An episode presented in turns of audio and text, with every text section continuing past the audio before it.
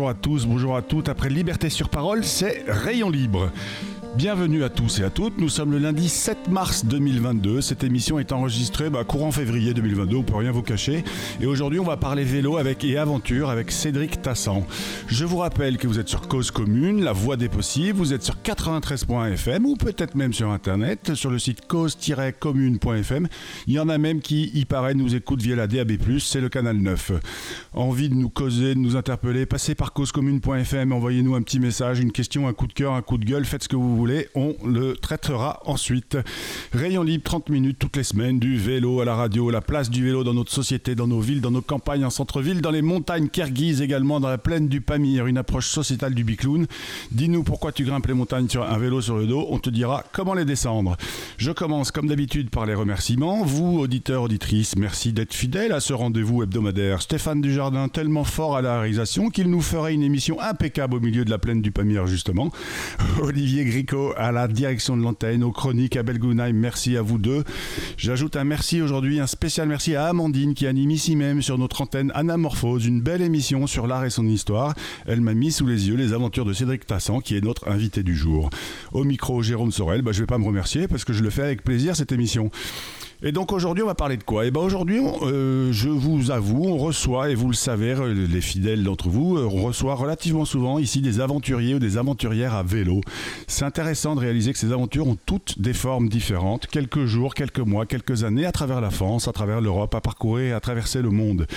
IL, IEL, IL, ça se dit aussi IL aujourd'hui, ont toutes des organisations différentes, des philosophies différentes, des objectifs différents. Évidemment, ils et elles ont tous et toutes des vélos différents, parfois des gravelles, parfois des randonneuses, parfois des vélos de route, parfois des vélos électriques ou même acoustiques. C'est beau d'appeler un vélo un vélo classique un vélo acoustique. Il y a aussi bien sûr des VTT. Comment ils organisent leur voyage, comment ils choisissent leur destination, comment ils s'équipent, pourquoi ils partent, tout un ensemble de questions que nous verrons aujourd'hui avec Cédric Tassan. Bonjour Cédric. Allô Cédric Bonjour Jérôme. Oui, il, s'est endormi pendant l'introduction. Eh ben, c'est qu'il faut que je la refasse, alors c'est que mon introduction est un peu longue et un peu pénible. Merci en tout cas euh, Cédric d'être présent, de répondre, présent à notre invitation aujourd'hui. Je crois que vous êtes depuis vos bureaux dans le Var. Hein Exactement, je suis du côté de Saint-Cyr-sur-Mer. Saint-Cyr-sur-Mer. Cédric, vous êtes un aventurier à vélo, réalisateur, vidéo et fondateur de la maison d'édition Vetopo. Si je vous définis comme quelqu'un qui part vivre des aventures, qui les partage en images, puis qui édite les parcours pour que d'autres puissent à leur tour les vivre, est-ce que c'est un bon résumé? Alors c'est presque totalement vrai, c'est-à-dire qu'en fait, euh, sur le partage, on va dire le côté éditorial, euh, certaines de mes aventures ne sont pas, euh, on va dire, matérialisées dans un, dans un, ouvrage et resteront plutôt dans, dans l'imagerie, donc dans la photo et dans la vidéo. Mais globalement, ouais, ça résume bien qui je suis. Ouais. ouais. Et pour vous, alors, une aventure à vélo, c'est quoi, Cédric? Alors c'est particulier, je pense enfin, le résumé que vous avez fait est, très intéressant parce qu'en fait c'est protéiforme, c'est-à-dire qu'on peut avoir des aventures un peu de, tout type de calibre. Il y en a qui partent des fois à un ou deux ans, d'autres qui partent quelques jours. Moi je suis quelqu'un qui est, euh, qui est plutôt à l'écoute du monde et qui euh, aussi à l'écoute aussi de, soi-même en fonction de ce, que, de ce que je ressens et de ce que j'ai envie de faire sur le moment. Et donc le, voyage à vélo a, vraiment changé depuis, depuis le début que je pratique. J'avais plutôt une pratique. Vous pratiquez depuis 30 ans, hein, vous, à peu près. Hein. Ouais, le VTT, ouais, ça fait ça. Moi, je vais avoir 45 ans et en effet, je pratique depuis l'âge de l'âge de 15 ans. Mais je voyage depuis, on va dire, une grosse dizaine d'années. Au début, c'était plus avec euh, des amis sur des choses euh, plutôt conventionnelles, même si on n'avait pas de, guidage ou de guide sur place. Mais là, le Kyrgyzstan, ça a été euh, quelque chose de nouveau où j'avais envie de partir seul, vraiment dans une aventure où je n'y connaissais strictement rien sur ce que j'allais rencontrer, quoi. Ouais. Et alors, ce on reparlera du Kyrgyzstan. C'est un mot, j'avais jamais réussi à le dire, donc je vous laisserai le dire, de votre aventure en Asie centrale. Euh, là, dans les réponses que vous donnez, vous parlez de voyage, enfin moi je parle d'aventure et vous, vous parlez de voyage. Vous faites une différence entre les deux? Alors oui, parce que euh, euh, l'aventure peut, prendre d'abord plus aussi exactement, enfin plusieurs formes. Mais moi j'aime bien le mot voyage parce qu'en fait on peut y mettre beaucoup de choses dedans et j'aime bien aussi l'approche euh, culturelle et de partage et de rencontre. Et des fois c'est vrai que dans l'aventure on peut des fois se concentrer uniquement sur la performance sportive, alors que bien sûr il y en a et c'est ce qui m'intéresse aussi. Mais j'aime beaucoup le voyage parce que bah, il y a des rencontres et il y a le côté culturel qui rentre en jeu. Et, alors justement, quand est-ce que ce voyage ou cette aventure, elle commence et quand est-ce que ce voyage ou cette aventure, elle se termine? Ah, Ça c'est une bonne question. Euh, C'est une bonne question. Elle commence parce qu'on voit bien que vous préparez quand même votre voyage au Kyrgyzstan. Je ne vais pas réussir, réussir à lire. Vous le préparez bien en amont, non? Non, alors justement, c'est là, où on est un peu à la, lisière, à la, frontière entre, deux mondes, enfin, deux mondes personnels, hein, qui, euh, euh, qui, on va dire, qui me, qui qui me. Et en fait, non, moi, je suis parti sans quasiment rien préparer. C'est-à-dire qu'en fait, 15 jours avant d'être sur place, j'ai commencé à, prendre mes billets d'avion et à me dire, c'est là que je vais aller euh, poser mes roues. Donc, j'ai vraiment pas eu le temps de, préparer à fond comme je pouvais le faire avant. Donc, vrai que là, on rentre en effet aussi dans, dans l'aventure parce qu'il y a, y a, une grosse part de hasard qui va rentrer en jeu. Quoi.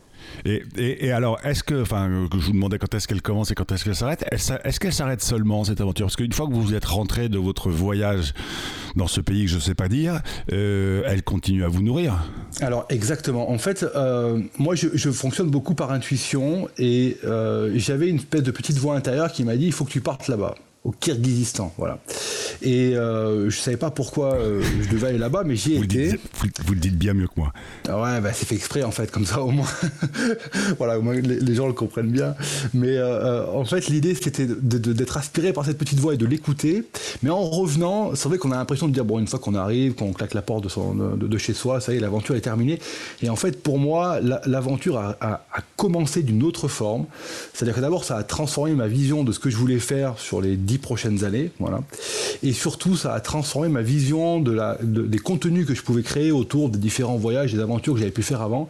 Et là, je me suis dit, mais tu vois, il faut vraiment que tu poses euh, ton histoire, faut que tu prennes le temps de la raconter, il faut que tu puisses en faire un documentaire. Et, euh, donc, en fait, et l'aventure, elle est encore là, puisqu'aujourd'hui, euh, je, suis en train d'entamer une espèce de tournée en France avec des cinémas où je peux diffuser mon film. Et ça, c'était pas du tout prévu avant que je parte, quoi. Ouais. Alors ça pareil, on en parlera en deuxième partie de l'émission. Ce qui m'intéresse aussi quand même, j'ai eu le privilège de voir ce film en, avance. Euh, je sais que vous êtes euh, marié, que vous avez deux enfants. Euh, l'aventure à vélo, comme vous le faites, elle, elle demande quand même des sacrifices. Comment vous trouvez l'équilibre entre votre vie pro, votre vie maritale, votre vie de papa et votre vie d'aventurier? J'essaie de faire, j'essaie de faire un peu tout, un peu tout à la fois. Euh, c'est-à-dire que, alors c'est, compliqué. C'est vrai que ça, ça, demande de bien être organisé. Mais bon, il faudrait, il faudrait en fait poser la question aux protagonistes pour savoir en fait si vraiment euh, ils se sentent entre guillemets délaissés, par exemple, quand euh, quand euh, quand je pars si loin. Et en fait, moi, je pense que j'arrive à concilier les choses, mais ça demande d'être organisé, ça demande d'être impliqué, de vivre chaque instant pleinement et de pouvoir voilà s'approprier ces moments avec sa famille, sa femme ou ou ses, ou ses, ou ses enfants quoi. Alors, je, vais poser la question autrement. Quand vous décidez de partir comme ça 15 jours en, Asie, du, en Asie centrale, est-ce que vous avez besoin de négocier avec votre épouse et vos enfants le fait de partir? Pas du tout. La réponse est claire, pas du tout. En fait, euh, euh, ma femme. Du tout. donc, c'est donc que votre famille vous soutient Complètement. Non, mais complètement. J'ai un soutien, j'ai un soutien euh, sans faille.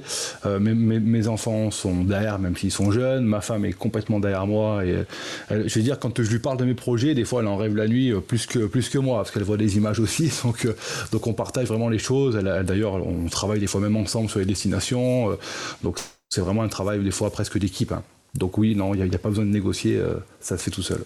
Et il y a un autre moment dans le film que je trouve intéressant, dont on parlera un peu après, c'est euh, à un moment donné, vous dites ah bah là c'est trop compliqué, trop technique, je vais pas réussir à aller tout en haut parce qu'après c'est trop compliqué pour moi de descendre. Est-ce que votre, à ce moment-là, vous pensez aussi à votre famille comme une sorte de garde-fou, de pas prendre plus de risques que ça Et, et en fait, la, la, question euh, qui, qui, n'est pas posée mais que j'ai en tête, c'est est-ce que vous, voilà, vous n'auriez pas la responsabilité, enfin vous ne seriez pas papa et mari, est-ce que vous prendriez plus de risques? Non, je pense, pense pas parce que je suis quelqu'un d'assez, posé. J'ai toujours, euh, euh, j'ai toujours bien posé le pour et le contre quand je fais une action. J'essaie que, que quelles est les, bonnes conséquences. Et, là, pour, on va dire à ce moment-là, en fait, de mon aventure, en fait, je, suis en train de me focaliser sur un sur un sommet qui n'est en fait finalement que la cerise euh, sur le gâteau. Et, euh, et puis je, me dis, mais est-ce que la cerise vaut vraiment le gâteau? C'est-à-dire qu'en gros, est-ce que pour avoir cette cerise, tu ne vas pas au-devant de, problématiques euh, qui vont te dépasser parce que tu as déjà fait quelque chose, tu as déjà fait beaucoup? Et donc c'est pour ces raisons-là, en fait, pas forcément par rapport à la famille, mais question en fait de, se dire, bah écoute, euh, aussi de, satisfais-toi de, de ce que tu viens de faire parce qu'en fait, ce que tu as fait, c'est c'est exactement ce que tu voulais faire. Voilà. Et ce sommet n'est qu'une n'est qu'une cerise sur un gâteau et déjà le travail a été fait quoi. Voilà. D'accord. Ouais, donc, euh, donc, au fait, euh, vous êtes suffisamment expérimenté et suffisamment euh, conscient de vos capacités, de ce que vous savez faire et pas faire pour pas aller au-delà de vos limites. En tout cas, c'est la sensation que vous me donnez quand vous me donnez cette réponse. Ouais, exactement. C'est-à-dire que bon, moi, ça fait très longtemps. Moi, j'ai été, euh, on va dire, euh, je suis né du côté de Grenoble. Moi, j'ai mes grands-parents qui m'ont mis à la montagne. Je, je, commençais à marcher en, montagne, on va dire, escarpé. J'avais déjà 5-6 ans.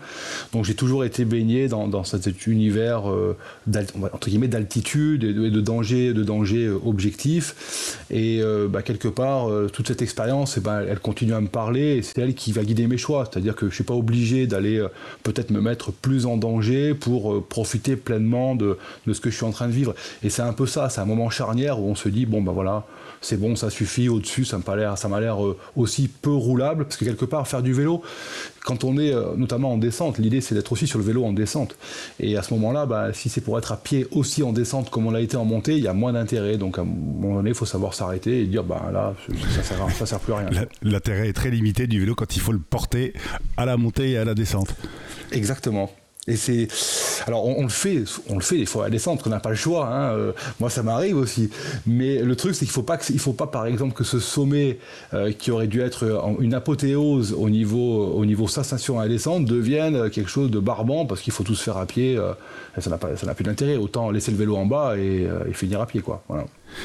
Très bien. Eh ben, écoutez, on va faire une petite musique, une petite pause musicale et pas de musique agenda parce que l'agenda, bah, en fait, on, comme je disais, on enregistre l'émission mi-février et que l'émission est diffusée le 7 mars.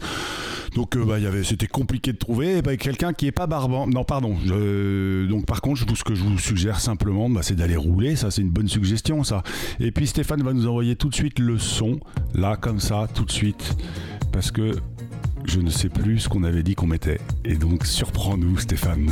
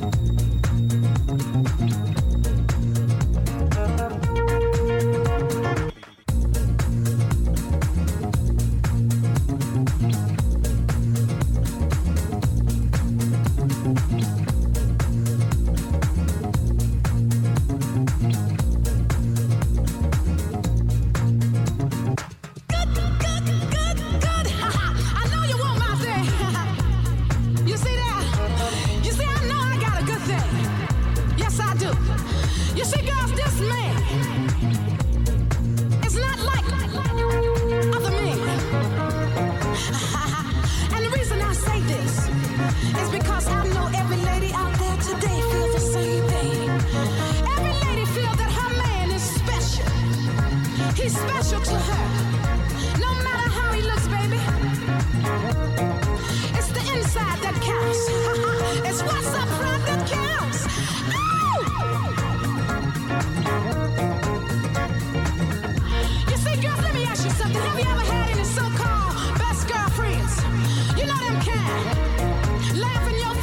Voilà, vous écoutez Rayon Libre, vous êtes bien sur Cause Commune 93.fm et je reçois aujourd'hui Cédric Tassan. Et alors le morceau qu'on vient de passer, c'est Alcalino Day, euh, Alcalino, pardon, Day to Day, extrait de l'album Have Some Fun. C'est pas mal ça, un, album qui s'appelle Have, Have Some Fun.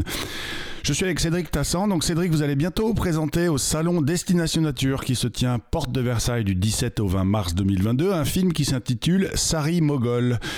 C'est ce résumé ou c'est l'histoire de ce, de ce voyage que vous avez fait au Kyrgyzstan Exactement, c'est tout à fait ça. Euh, voilà, j'ai la chance de pouvoir le projeter sur, sur grand écran. Ce sera le vendredi, il y aura sans doute deux diffusions le vendredi et le samedi. Et c'est un film qui dure à peu près 45 minutes.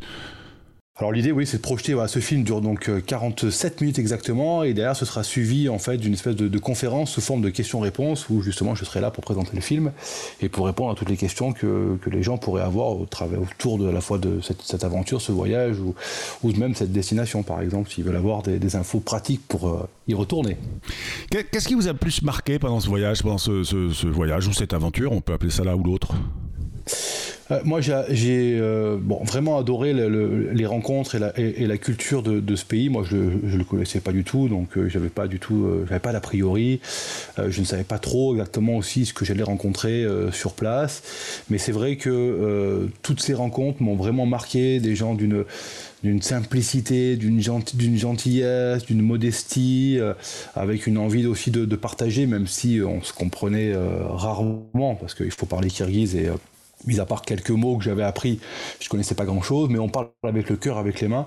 Donc ça, ça m'a vraiment marqué. Et puis après, euh, les paysages, la, grandeur, la dimension, et puis le côté isolement qu'on des fois on a du mal à retrouver maintenant euh, en France ou en Europe dans les Alpes, parce que ben il y a toujours un village ou, une, ou quelque chose qui qui est d'humain qui vous qui vous tape à l'œil. Là, on est vraiment face à, la sauvagerie, voilà, mais dans le bon sens du terme. Ouais, ouais.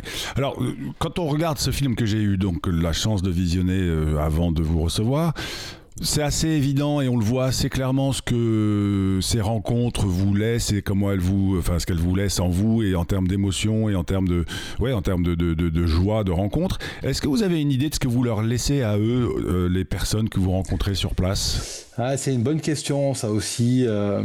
c'est difficile parce que on, a l'impression quand on débarque comme ça, euh, moi je veux éviter tout ce qui est bien sûr voyeurisme, donc je voudrais pas qu'il y, ait aussi un sentiment de, euh, qu'est-ce qu'il est venu refaire là, il est venu voir ce qu'on fait, etc. En fait, pas du tout. Moi, enfin voilà, c'est pour ça que je fonctionnais de manière très simple aussi. On échange quelques mots. Si je peux offrir euh, ce que j'ai avec moi, qui est en, général de la nourriture, bah, j'essaie de, partager comme eux le font finalement. Euh, j'essaie aussi de m'intéresser à ce qu'ils font, d'avoir ce regard-là, mais, mais voilà, j'espère qu'ils auront passé un aussi bon moment euh, que, ce que moi j'ai pu passer. Difficile après de savoir exactement ce qu'ils ont retenu, mais en tout cas, il y, en a certains avec qui je suis encore en contact dont notamment euh, un, des, euh, un, protagonistes s'appelle Oumar, qu'on rencontre à la fin du côté de, donc, près de Sarimogol, du village, euh, avec qui on est resté très très liés et qui m'appelle souvent mon meilleur ami. Quoi. Et, ça, a ça énormément de sens pour des gens comme ça qui, qui ne voient pas forcément beaucoup de monde. Donc il y a encore des, quand même des liens qui, ont été, qui, sont, qui sont très forts. Quoi. Alors après, exactement ce qu'il y a derrière tout ça, je ne sais pas, mais bon, en tout cas, voilà, l'amitié humaine et fraternelle est là. quoi. Et, on sent aussi, c'est marrant, en tout cas dans le film, on sent une vraie générosité de la part de ceux qui vous reçoivent. Oh ben complètement. Alors, est-ce que c'est un mode de culture? Est-ce que c'est parce que le tourisme est encore peu présent? Parce que malheureusement, le tourisme change aussi les mentalités les comportements. Euh, donc ça, il faut pas l'oublier. Hein. Quand vous avez un endroit qui est très touristique, forcément, les gens sont là plutôt à vous euh, alpaguer pour vous demander de l'argent, vous vendre des choses. Là, c'est vrai qu'il y a très peu de touristes, donc les gens restent très simples. Euh, oui, c'est vrai que c'est extraordinaire. Est-ce qu'il y a de l'échange financier avec les différents interlocuteurs qu'on voit dans le film? Oui, il y en a, euh, pas tout le temps, mais il y en a. Typiquement, euh, les, premiers, les premiers jours où j'ai été hébergé et nourri, bien entendu, sous forme, on va dire, de, demi-pension ou de pension complète, ça c'est euh, normal. Et puis euh, j'avais euh, j'avais laissé quelque chose aussi, on me l'a pas demandé, mais quand j'ai mangé dans une yourte au milieu de la montagne,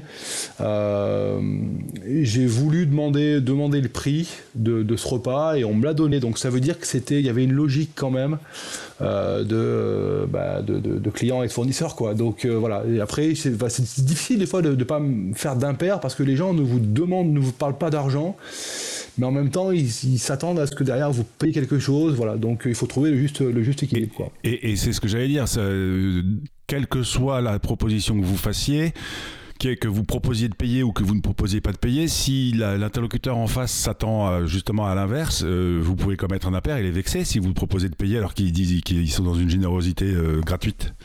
C'est pour ça qu'en fait, voilà, il y a eu des moments, alors on, ne le voit pas, c'est vrai que dans le, documentaire, mais des moments où je n'ai pas payé parce que j'ai bien senti que c'était une situation de, partage et d'invitation suite à des échanges qui avaient, on va dire, préliminaires, et puis d'autres où j'étais plus dans, une logique d'accompagnement, euh, où là, en effet, j'ai pensé qu'il fallait sortir un billet, et voilà, ce billet a été, euh, bien accepté. Après, dans, dans, le film, on voit aussi quand j'organise un bivouac, un bivouac à, cheval avec un local, bon voilà, forcément, en amont, il a fallu tout préparer. Et là, on a parlé d'argent, puisque ben, un cheval, ça coûte tant, un âne, ça coûte tant. Euh, voilà, donc euh, forcément, on a mis en place ce système-là euh, contre financement. Quoi. Alors dans ce film, il y, a, quelque chose qui me frappe. c'est vers la fin où vous racontez, je, vous cite, je suis en passe de réussir mon aventure. Ça veut dire quoi réussir son aventure? Ben, ça veut dire qu'en fait, Euh, vous avez prévu de partir euh, vous avez prévu de partir là-bas pendant X jours. Donc vous avez un avion à l'entrée, un avion, un avion à la sortie. Euh, donc déjà l'idée c'est que c'est de rentrer en un seul morceau avec son matériel. Donc ça c'était déjà une, on va dire deux coches qui avaient été faites dans la liste en fait. Hein. Et puis ensuite c'était de se dire est-ce que j'ai pris du, est-ce que j'ai pris du plaisir à faire ce que j'ai fait? Donc ça, c'est la troisième coche. Donc une fois que vous avez coché, euh, on pourrait en lister d'autres d'ailleurs, mais une fois que vous avez coché ces éléments-là, pour moi, l'aventure, elle est, l'aventure, elle est en, passe d'être réussie ou elle est réussie. Quoi. Voilà ce que ça voulait dire. Sauf qu'on voit aussi quand même que vous parlez d'un objectif, notamment euh, gravir un 5000 mètres, que vous ne gravissez pas finalement, mais vous, arrivez, vous y allez quand même avec un objectif de, entre guillemets, de performance. Oui, parce qu'en fait, quelque part, moi, je, comme j'expliquais tout à l'heure, je, je, on va dire, issu d'un milieu montagnard, j'aime faire des sommets, j'aime me tenir en haut de ces montagnes-là. Et quelque part, il y avait euh, une espèce de logique quand je chemine depuis ce camp de bas jusqu'au camp 1, euh, alors que les alpinistes, eux, montent à 7134 mètres pic Lénine. Bon, forcément, à vélo, il n'est pas question de monter si haut, mais en tout cas, c'est de se dire, est-ce qu'il n'y a pas un sommet autour que moi aussi je peux faire? Bah Forcément, voilà, on s'imagine la possibilité de, de gravir une, une entité. Maintenant, encore une fois, c'est cette cerise sur le gâteau, mais ça, ne fait pas, ça ne fait pas l'aventure. J'allais pas là-bas pour gravir ce sommet. J'allais là-bas pour tout ce cheminement que j'ai pu faire depuis le début jusqu'à la fin, avec toutes ces rencontres et qui pour moi a été l'essentiel même de, de, mon, de, mon, de mon histoire, quoi. Au fait, c'est aussi beaucoup ce qu'on raconte à vélo, c'est que c'est pas tellement la destination qui importe, mais c'est tout l'itinéraire et tout le cheminement. C'est ça. En fait, c'est ça. C'est-à-dire que y a et puis, et puis j'allais dire que même si demain euh, je, je, devais euh, bâtir une aventure sur euh, l'ascension d'un sommet, parce que j'ai des sommets en tête que j'aimerais que j'aimerais faire dans différents coins du monde, parce que ça fait partie aussi de, de, de, de, mes envies, je me dis que même si je le réussis pas, il se passera forcément quelque chose, et j'en tirerai aussi des, peut-être, et sans doute des bonnes conclusions d'une telle aventure, même s'il y a l'échec à la clé du projet initial, quoi. Donc c'est pas très grave. Ce qui compte, en effet, c'est le chemin. Voilà. Ouais. Euh, alors. Non, non, non, c'est pas très grave. Et, et, puis, euh, et puis, comme on le disait en introduction, euh, est-ce que l'aventure est réussie ou est-ce que c'est un échec? Finalement, elle continue à vous nourrir, quelle que soit l'issue de, de, ce voyage. Bien sûr. Non, et puis, euh, et puis après, je pense qu'il faut, il faut aussi, quand on voyage comme ça, il faut, il faut essayer de se sortir de peut-être notre raisonnement occident, occidental de, de, de, dire de réussite et de performance. On est, tellement aujourd'hui euh, entouré de, de, ce genre de, de, contexte où il faut euh, réussir sa vie, réussir dans son boulot, réussir à tel endroit, et puis performer, et puis avoir des résultats. Je pense qu'il faut aussi partir peut-être avec un objectif, mais il faut être capable de s'en détacher et de, et de procurer du plaisir ailleurs quand euh, ben, euh, la réalisation n'est pas complètement possible. quoi. C'est pas très grave en fait. Non, non, c'est pas exactement. Merci beaucoup, Cédric. Alors, ça va être l'heure de lancer la, chronique d'Abel, qui lui aussi est bien capable de se détacher des objectifs. Euh, Abel Guggenheim nous envoie toutes les semaines des chroniques. Il performe, lui, quand même, à nous proposer une chronique sur le sujet du vélo. Abel, c'est pour toi. Le dernier numéro en 2020 du magazine vidéo du Parisien, Biclou, était consacré à une rétrospective de cette année 2020. Son ton était résolument optimiste, porté en particulier par Louis Belenfant, directeur du collectif Vélo Île-de-France, qui décrivait l'avenir radieux du vélo à la suite de la spectaculaire croissance du nombre de cyclistes lors de la grève des transports de la fin 2019, puis des déconfinements successifs de 2020. Cet optimisme était un peu tempéré à la fin de cet épisode par les 53 secondes que la journaliste Claire Duhamel a sélectionnées de ce que je lui ai raconté pendant l'heure et demie que nous avions passé ensemble sur les quais de la Seine. Je dois reconnaître que ces 53 secondes étaient particulièrement bien choisies. J'en extrais moi-même une encore plus courte autocitation. L'aménagement d'une ville, ce n'est pas un sprint, c'est plutôt un marathon. Ce que les Hollandais ont fait il y a 40 ans, on ne le fera pas en 3 ans, on le fera en 10-15 ans. Et dans 10-15 ans, la ville sera vraiment adaptée au vélo. Fin d'autocitation. L'optimisme général de la fin 2020 s'estompe déjà aujourd'hui. Je vous ai fait part du récent revirement d'une association cycliste passant brusquement d'un soutien sans faille à une attaque frontale contre la politique cyclable de la ville de Paris. Sur les réseaux sociaux, beaucoup de cyclistes sont amers, trouvent trop lente la matérialisation des aménagements, réclament une répression plus forte du non-respect par les automobilistes des limitations de vitesse et des aménagements favorables aux cyclistes. Une cycliste s'offusquait récemment sur Twitter que face à ce problème, une municipalité lui a répondu Les habitudes, ça met du temps à changer. Je comprends sa contrariété, mais c'est malheureusement la réalité. La loi est 20 promulguée en janvier 1991, comprenait entre autres des dispositions précises sur l'usage du tabac dans les lieux publics, dont les bars et restaurants, et dans les espaces de travail. Ces dispositions ont été bafouées pendant plus de 15 ans. Je me souviens m'être plus d'une fois emporté, déjeunant dans des restaurants à cette époque, contre des personnes fumant dans des espaces clairement marqués comme non-fumeurs, contre des tenanciers refusant d'agir pour l'empêcher. D'autres personnes ont agi de même, des associations se sont mobilisées, le monde médical et une partie du monde politique se sont activés, les esprits ont peu à peu évolué. Et une série de décrets, au début 2007, soit 16 ans après la loi Evin, a matérialisé cette évolution. On ne fume pratiquement plus dans les bars et restaurants ni dans les lieux de travail collectifs. Je suis désolé de devoir le dire, la désintoxication de la motorisation n'est pas un problème plus simple que celle du tabac et ne prendra pas moins de temps.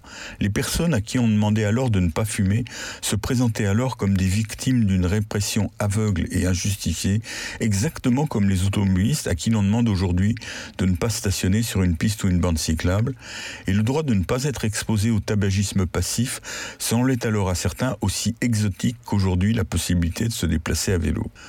Je vous donne rendez-vous dans quelques années pour évaluer ensemble si les choses vont plus vite que ce que je prévois. Et d'ici là, si vous le voulez bien, lundi prochain pour aborder un autre sujet.